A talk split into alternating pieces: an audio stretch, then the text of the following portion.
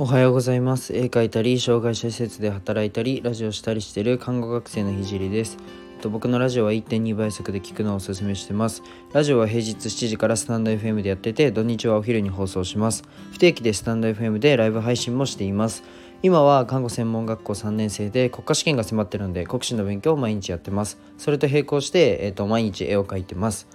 えー、ラジオで話す内容としては障害者施設を立ち上げるまでの過程と何者でもない僕の作品で世界を変えるまでの全てを発信します。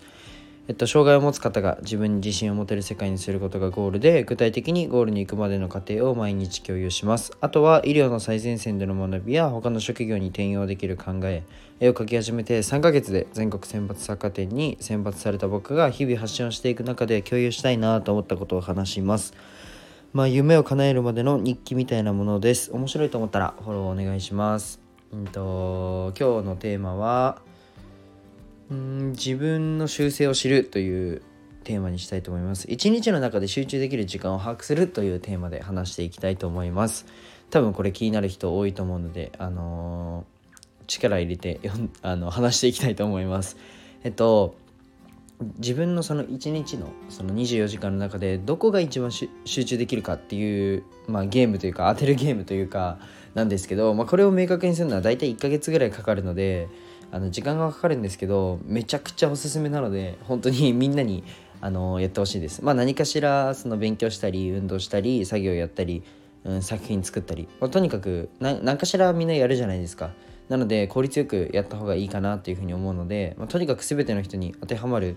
ことだと思うので僕がやってるというかうん見つけた生産性の上げ方を紹介していきたいと思います。でちょっとこのやり方なんですけど本当になんかめんどくさいので、まあ、1ヶ月はちょっとめ, まあ、めんどいと思います。けどやってみてください。でまず、えっと、自分のその睡眠時間と起床時間をその3週間固定してほしいです。まあこれはで自分が回復できる時間でお願いします。あの回復しないとどんどん疲労が溜まっていっちゃうので大体僕の場合6時間から7時間なんですけどまあこれを3週間固定しました。でこれで朝起きた瞬間の、まあ、疲労度っていうのは3週間毎日同じでスタートができます。でその後は、まあ、1週間目は、うんと午前だけ勉強する。2週間目は、えと、午後だけ勉強する。3週間目は夜だけ勉強するっていう風にえっ、ー、とやります。でこれをやった時にその集中が切れた。なんかあお腹すいたって思ったら正の字書くとか眠いっつって書くってなったら正の字書くみたいな感じで集中が切れたら正の字を書いてください。でこれで自分が一番集中できる時間帯が明確になります。まあそう簡単ですよね。あの午前が一番少なければ午前が一番集中してるしみたいな感じであのもしもし午前中全部時間取れないよっていう人は例えばなんですけど午前のその9時から10時の間は本を読むとかその本を読んでる時間帯であの例えば、えー、そうだな午前9時から10時まで本を読むパターンが1週間目。2週間目は、えー、と午後のじゃあそうだな3時から4時か、まあ、2時から3時の間に、まあ、読書をする。で次に、えー、夜中ですね、うん、10時から、まあ、11時とか。まあ、9時から10時でもいいんですけどに本を読んだ時。で一番集中力が切れたのを正の字で、えーと、つけていく。で一番正の字が少ないのが、えーと、集中力ができている時間帯と。いう風な感じで、うん、明確になります。でめちゃくちゃ時間かかるけどこれを実際に僕はまあ3年23年前にまあなんかやってみたんですよ。なんかどの時間帯が集中できるのかなと思って。なんかやってみたら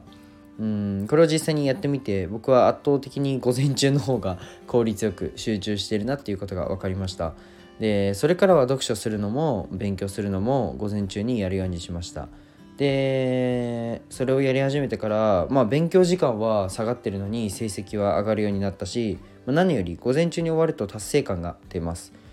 であの午後の僕の使い方としては集中力を比較的に使わないくてもできることをやります。例えば僕の場合だったら絵を描くのは絵を描く時は、まあ、勉強ほどインプットの時間が少ないので絵を描いたり、えー、まあ勉強するにしても午後は選択肢のある問題を解いたりインプットの時間を圧倒的に減らすことで集中力をま保ったりしてます、まあ、こんな感じで自分の癖だったり修正っていうのを理解することは、まあ、結構必要だと思うので是非やってみてください。でちなみに僕は朝の散歩と寝る前の追いかけは習慣になってます。結構まあこれ習慣化することでなんかなんか調子が上がるなとかっていうのもあるので、まあ、是非あの自分の修正っていうのを、まあ、時間をかけて、えー、試していってほしいです。じゃあ今日はここまでにしたいと思います。じゃあバイバイ。